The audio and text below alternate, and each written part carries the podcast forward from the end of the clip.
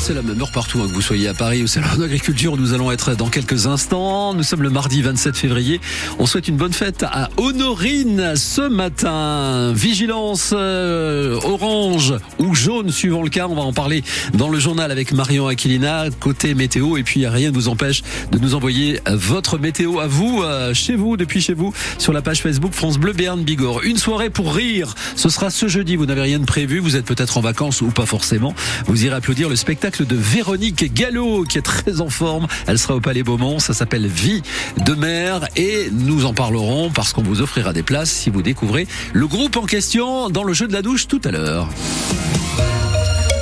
Marion Aquilina dans ce journal de 7h à la une ce matin, donc on en parlait, c'est le risque d'avalanche en montagne. Oui, qui concerne euh, la haute Bigorre et les vallées d'Aspe et les vallées d'Osso. Et en plus, il y a du monde en ce moment dans les stations de ski, c'est euh, encore les vacances pour les Béarnais.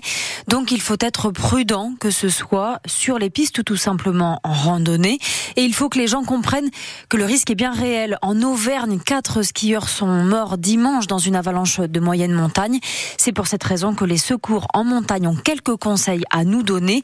Sébastien Abadi fait partie de la CRS Pyrénées à Gavarnie prendre des précautions euh, d'usage pour euh, progresser en montagne. C'est-à-dire, bon, en station de ski, bien sûr, euh, pas de problème, à condition que l'on reste sur les pistes balisées et ouvertes. Par contre, on ne s'aventure pas en montagne sans matériel spécifique, c'est-à-dire le triptyque, appareil de détection de victimes d'avalanche, communément appelé un DVA, qui permet soit d'émettre, soit de recevoir des ondes afin d'être recherché si on est pris par une avalanche. une sonde d'avalanche et une pelle. En terrain enneigé, quand on est en groupe, ne pas évoluer tous ensemble lorsqu'on est à l'approche d'un danger ou qu'on sent qu'on va traverser une pente suspecte, mais euh, garder des distances, hein, passer un par un, ben, tout simplement, euh, si une avalanche part, il n'y aura qu'une personne qui sera prise et le reste du groupe pourra euh, passer l'alerte. L'indice du risque d'avalanche était à 3 ces derniers jours, il est passé à 4 et en sachant que le maximum c'est 5.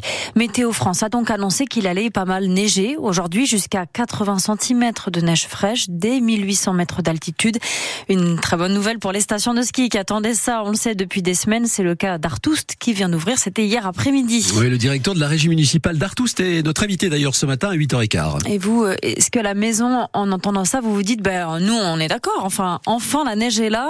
Est-ce que vous avez prévu d'aller skier dans les prochains jours ou alors vous attendez, vous préférez attendre la fin de la vigilance avalanche? Vous appelez pour témoigner au 05 59 98 09 09 et c'est Sandrine qui prend vos appels ce matin au standard. Un collège de Pau concerné par des enquêtes pour des agressions sexuelles. C'est une information d'RMC confirmée par le procureur de Pau. Des faits d'agression sexuelle entre élèves ont été dénoncés. Ça se serait passé euh, en 2021 et 2023. Au collège euh, Sainte-Bernadette des apprentis d'Auteuil, des enquêtes sont donc en cours. Les adolescents identifiés comme les agresseurs présumés ont été exclus de l'établissement. C'est d'ailleurs une personne qui travaille au collège qui raconte ce qu'il s'est passé. Un témoignage que vous allez entendre tout à l'heure dans le journal de cette au tribunal de Pau, cinq hommes condamnés hier dans une affaire de trafic de drogue. Cannabis, cocaïne, c'était euh, à Pau, Naï et Lembey. Un des hommes a écopé d'une peine de six mois de prison ferme.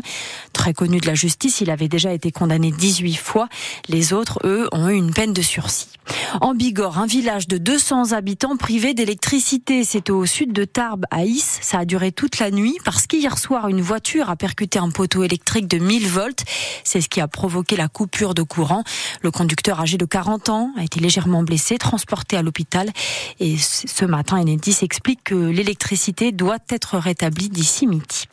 Au tribunal administratif de Pau, aujourd'hui, il sera question d'une commune qui souhaite défusionner. oui, c'est la commune de Sainte-Suzanne. Un combat dont on vous a parlé régulièrement sur France Bleu Béarn Bigorre parce que ça fait 9 ans que Sainte-Suzanne a fusionné avec Orthès, mais ça n'a pas fait l'unanimité. Il y avait eu des tensions, une élue avait même démissionné, mais jusqu'ici, la défusion leur a toujours été refusée, notamment avec un arrêté de la préfecture en 2021.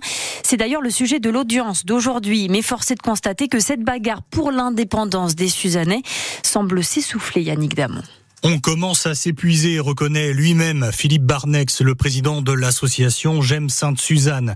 Il sait d'ailleurs déjà que l'avis du rapporteur est défavorable à leur requête. C'est la deuxième fois que les partisans de la diffusion attaquent un arrêté du préfet. En 2020, ils avaient fini par obtenir gain de cause devant la cour administrative d'appel à Bordeaux.